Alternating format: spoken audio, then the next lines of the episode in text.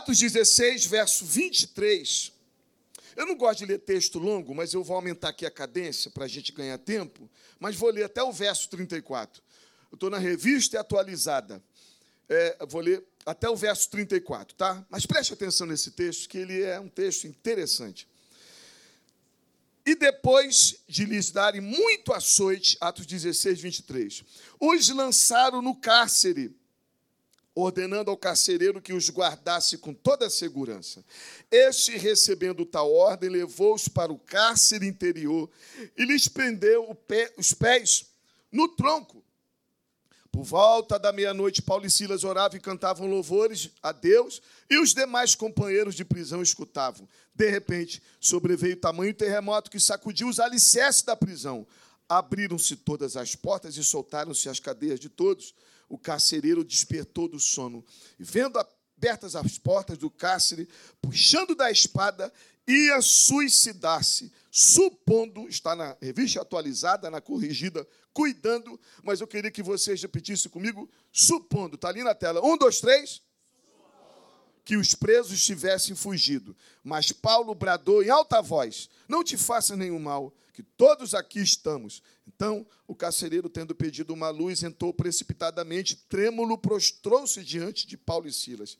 Depois, trazendo-os para fora, disse: Senhores, o que devo fazer para que seja salvo? Respondeu-lhe: Crê no Senhor Jesus e será salvo tu e tua casa. E lhe pregaram a palavra de Deus e a todos de sua casa, e naquela mesma hora da noite, cuidando deles, lavou-lhes os vergões dos açoites. Ao seguir, foi ele batizado e todos os seus. Verso 34. Então, levando-os para a sua própria casa, lhes pôs a mesa e com todos os seus manifestavam grande alegria por terem crido em Deus. Você pode dar um glória a Deus pela leitura da palavra?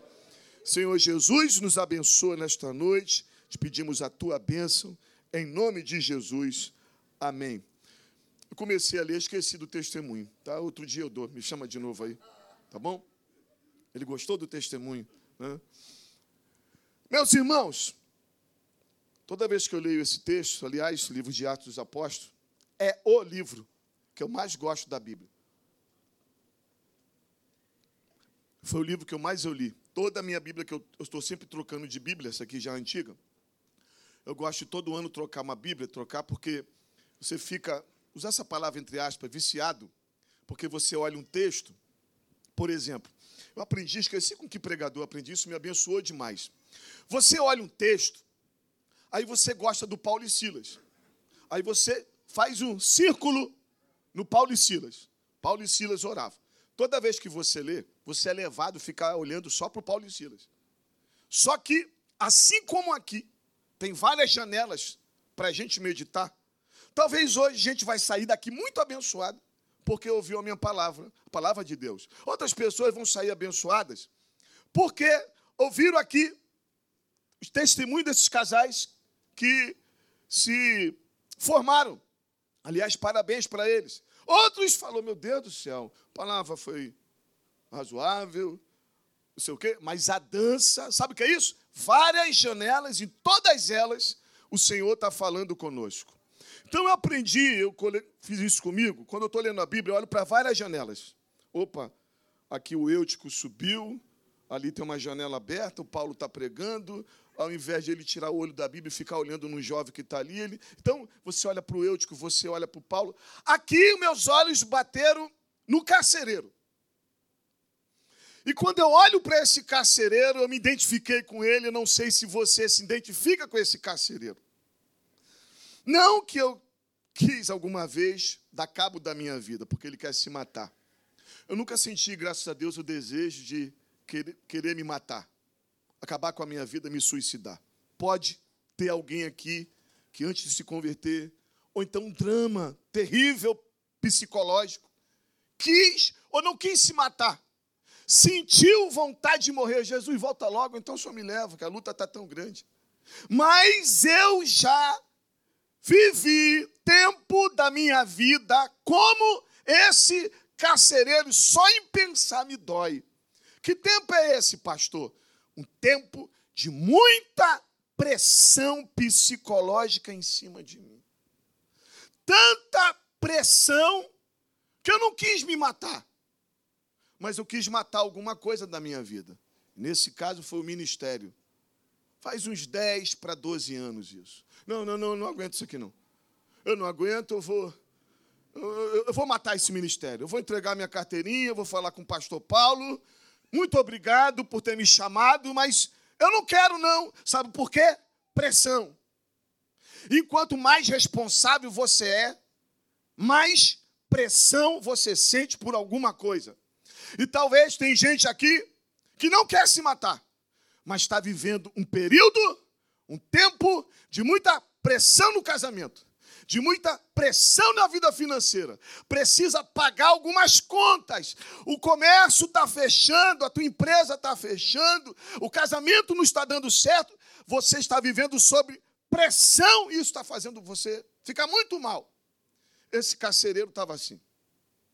Colocam nos ombros desse homem uma responsabilidade muito grande. Ele precisa cuidar, nada mais, nada menos, do que Paulo e Silas, dois homens muito importantes, não só para o cristianismo, para as autoridades. As autoridades chamavam ele de perturbadores da cidade. Toma conta desses dois homens, tá? E com segurança. Esse homem era muito responsável, um carcereiro. E ele pega esses dois homens, a Bíblia diz que ele leva para o cárcere interior e ele amarra os pés de Paulo e Silas num tronco e ele amarra e fica lá. Daqui a pouco, Paulo e Silas com os pés amarrados no tronco, eles não têm poder para ir e vir, mas eles têm poder e autoridade para fazer uma coisa poderosa: orar ao Senhor Jesus. Podem impedir você de ir e vir, podem querer te travar, podem até querer te parar, a, você pode até estar preso sob pressão, mas a tua alma está liberta pelo poder do nome de Jesus. Silas, você está amarrado? Estou. Paulo, você está amarrado? Também estou. Mas a nossa alma está liberta por aquele que nos libertou. Nós podemos orar e cantar ao Senhor. Um ora, outro canta, outro canta e outro ora. Eu não creio que Paulo e Silas pediram o que aconteceu. A oração do crente é poderosa. A gente ora, eu guardo essa oração aqui, ela é fácil, e para mim é uma das orações que mais Deus ouve. Senhor, eu não sei o que fazer. Faz alguma coisa. Eu gosto de orar assim. É, porque você se livra logo, né? Senhor, eu não sei. Josafá orou assim. Nós não sabemos o que fazer. Mas uma coisa eu sei: os meus olhos estão postos em ti. A Bíblia não fala o que Paulo e Silas oravam, mas fala o que Deus fez. Uma oração, e Deus faz quatro coisas: Deus manda um terremoto, os alicerces se abalam, as cadeias se abrem e as algemas caem. Eu vou dar uma de crente neopentecostal. Eu vou repetir de novo. É assim que eles falam? Eu não aprendi a fazer esse negócio ainda. Não aprendi, não. Ficou mal, não ficou? Mas eu vou falar de novo, tá? Você não entendeu. Eu, só ouvi três. É assim que eles fazem, né? Uma oração. Deus manda terremoto, os alicerces se abalam, cadeias caem e as algemas também caem no chão. Cadeias se abrem.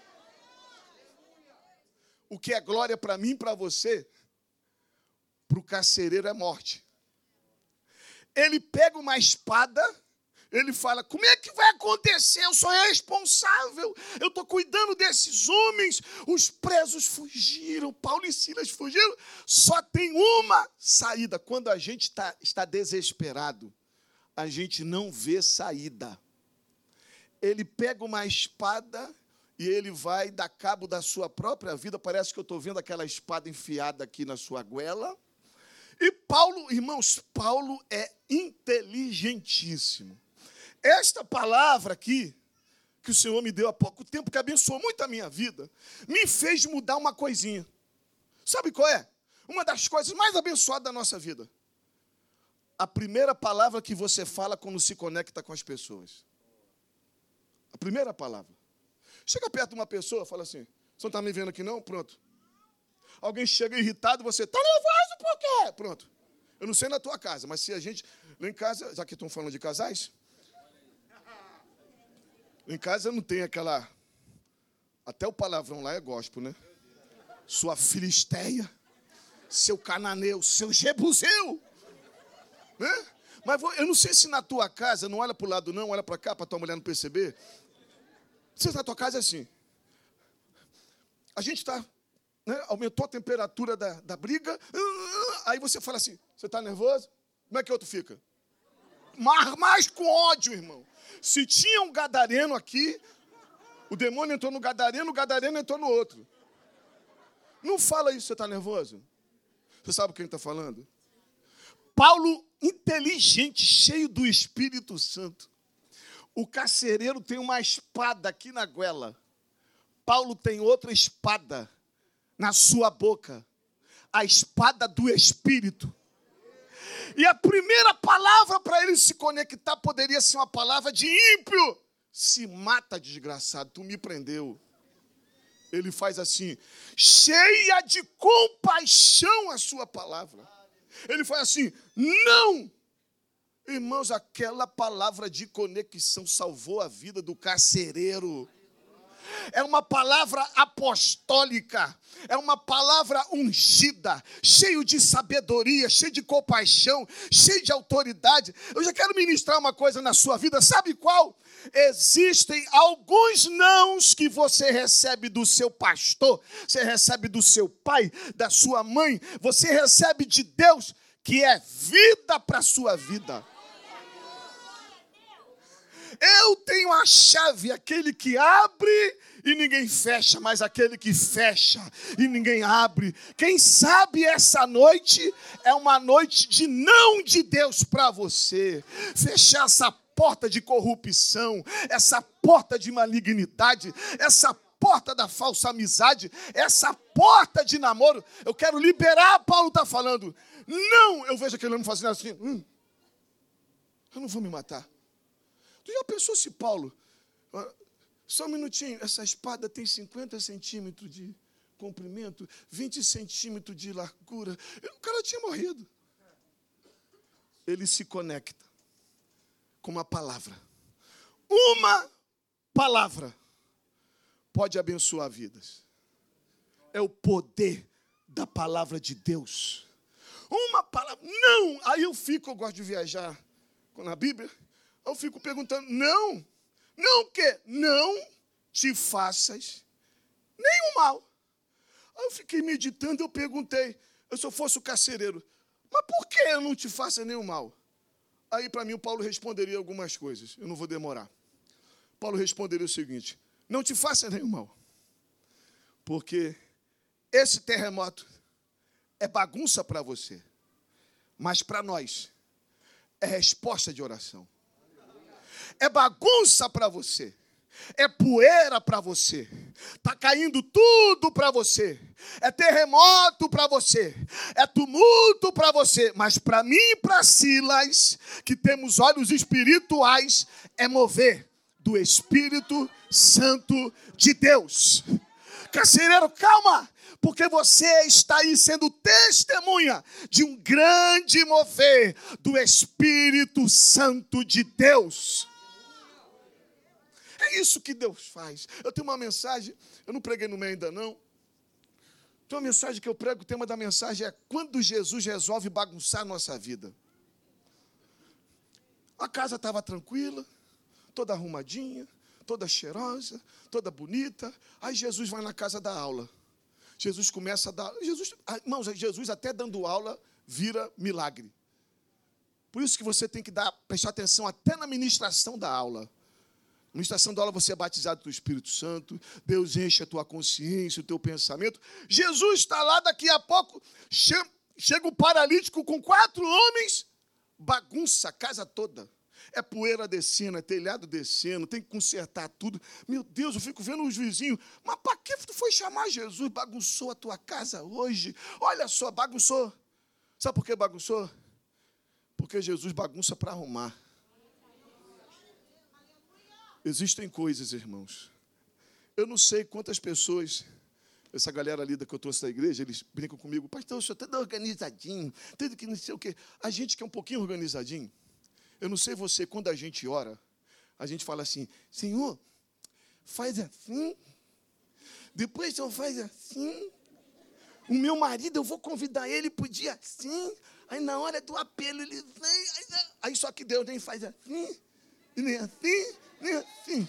Deus faz assim, assim, e bagunça tudo. Aí você fala, que bagunça! Aí Deus lá de cima, calma, é bagunça para você. Mas para mim, eu estou arrumando a casa. Eu estou arrumando a casa. Paulo e Silas na mesma tempestade do que o carcereiro. Mas Paulo e Silas está no barco da confiança em Deus. E o carcereiro está no barco da tribulação. Meu irmão, está todo mundo numa pandemia, mas o povo de Deus está num barco diferente. Um barco que Jesus está. Oh, calma, carcereiro, porque o que você está vendo é mover do Espírito Santo. Presta atenção nisso aqui, irmãos. Tem coisas na nossa vida, se eu falar assim, alguém pode dar o testemunho, uma porção vai levantar. Tem coisa na nossa vida que precisa piorar para depois melhorar.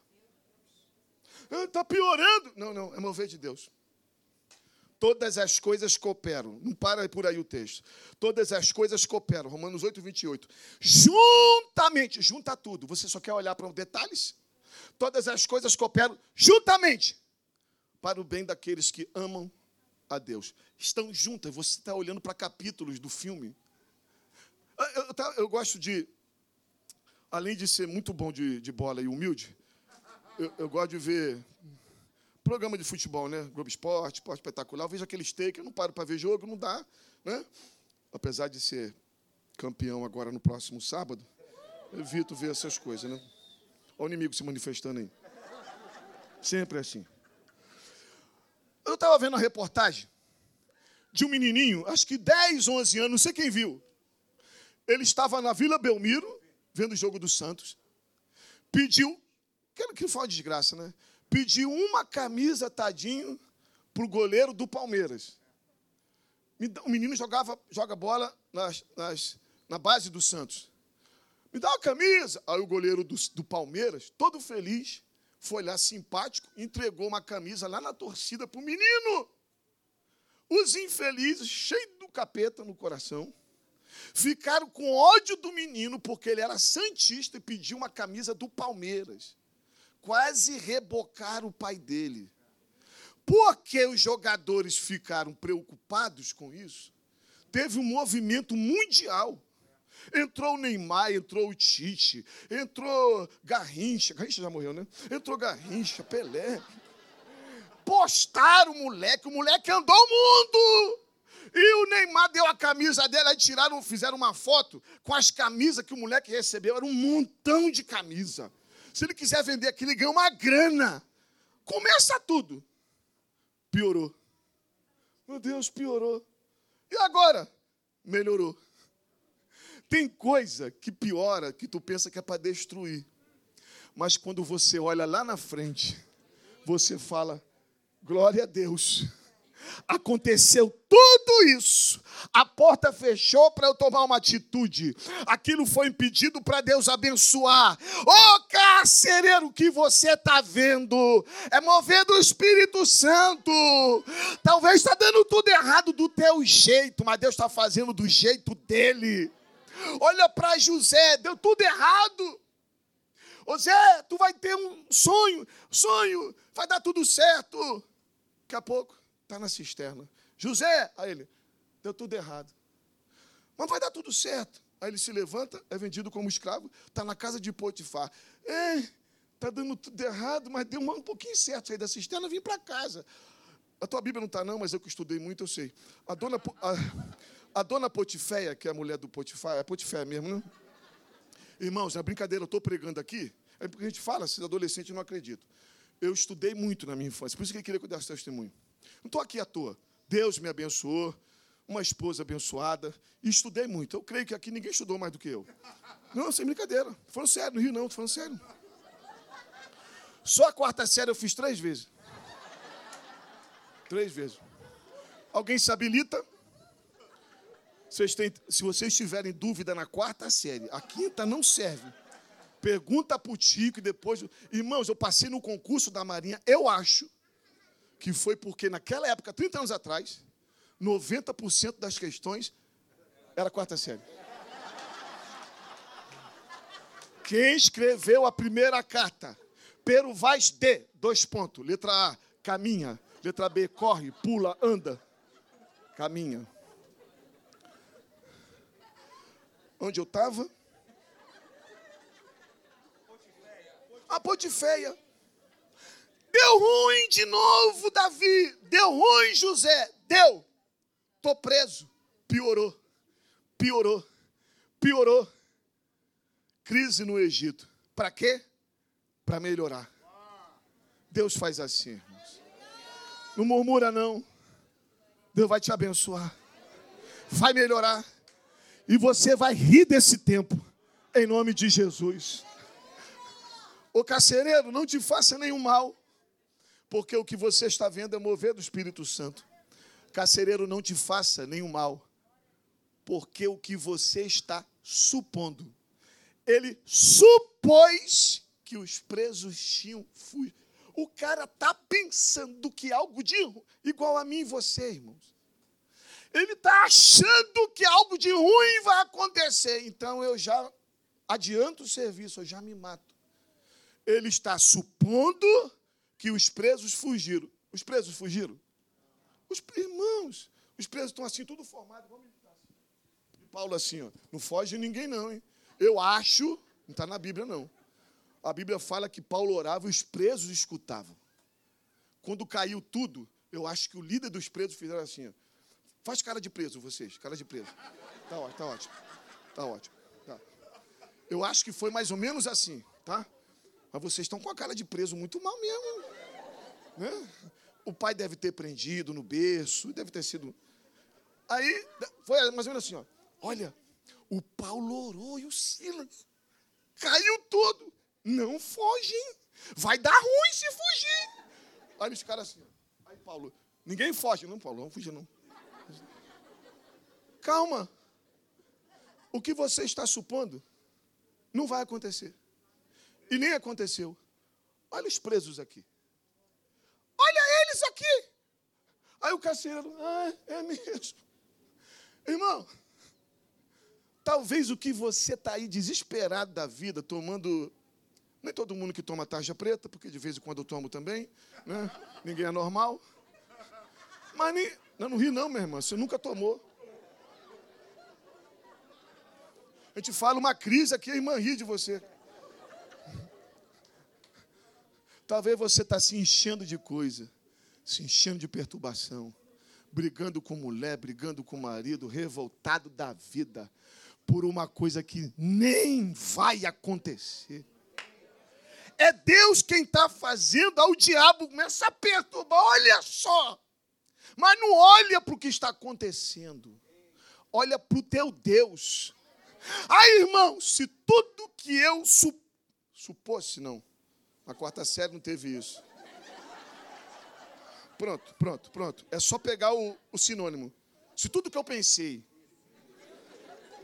assim que eu tive cheque pela primeira vez, eu fui pagar uma dívida de 60 reais. Né? 60 reais. Aí eu não sabia se era com dois S, se era com C. Aí eu escrevi dois com 30. 30 reais. É, paguei o cara. Mas por que dois cheques? Não tinha Google, né, irmão? Não tinha Google. É. Mas eu paguei. O negócio é pagar o cara.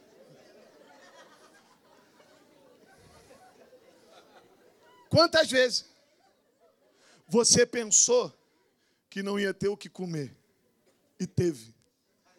Não ia ter como pagar e pagou. Que essa enfermidade ia te matar e você está aqui vivo que o teu casamento ia acabar. E não acabou. Sabe por quê?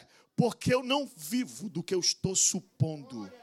Eu vivo do que Jesus falou para mim.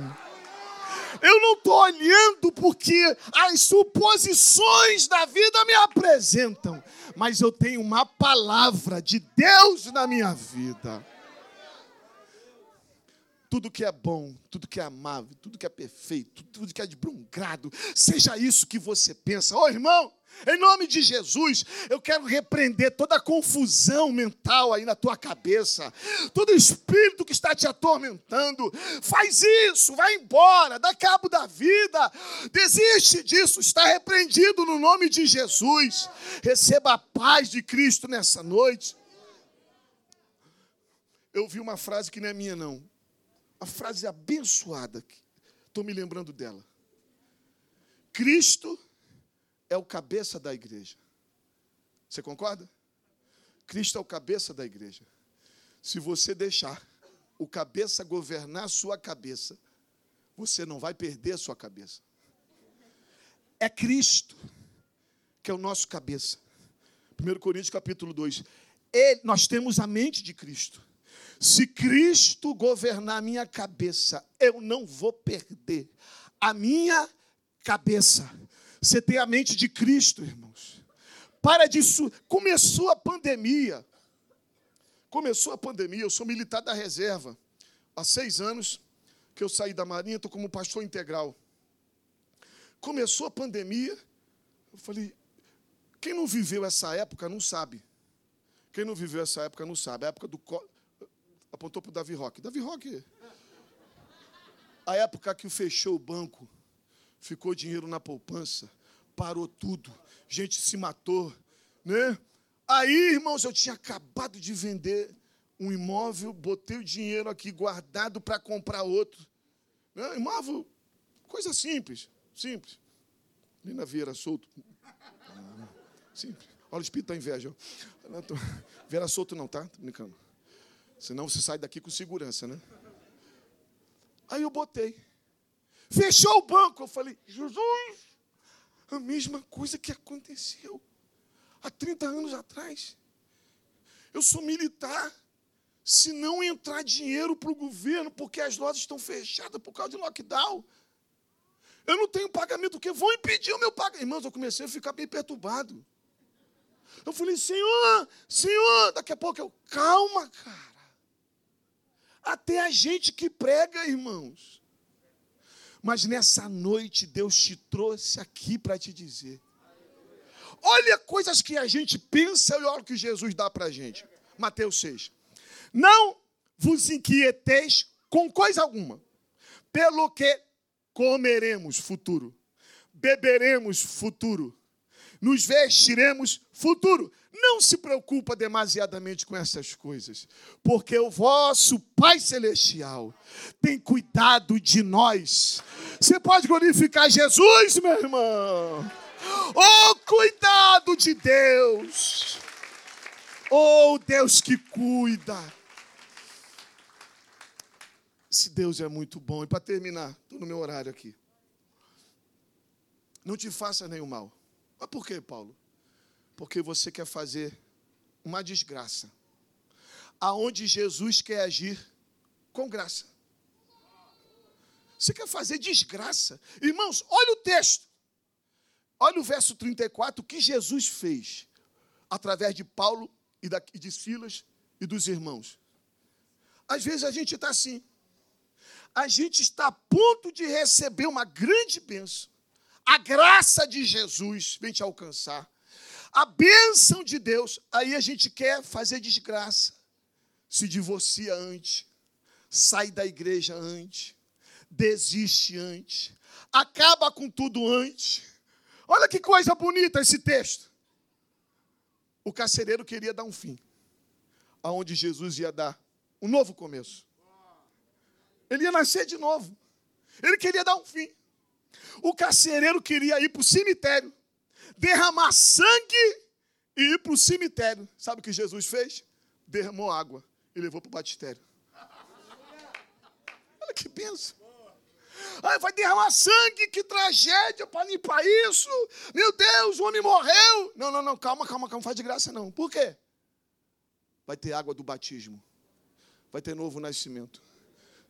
O carcereiro, o carcereiro ia dar grande tristeza para a sua família.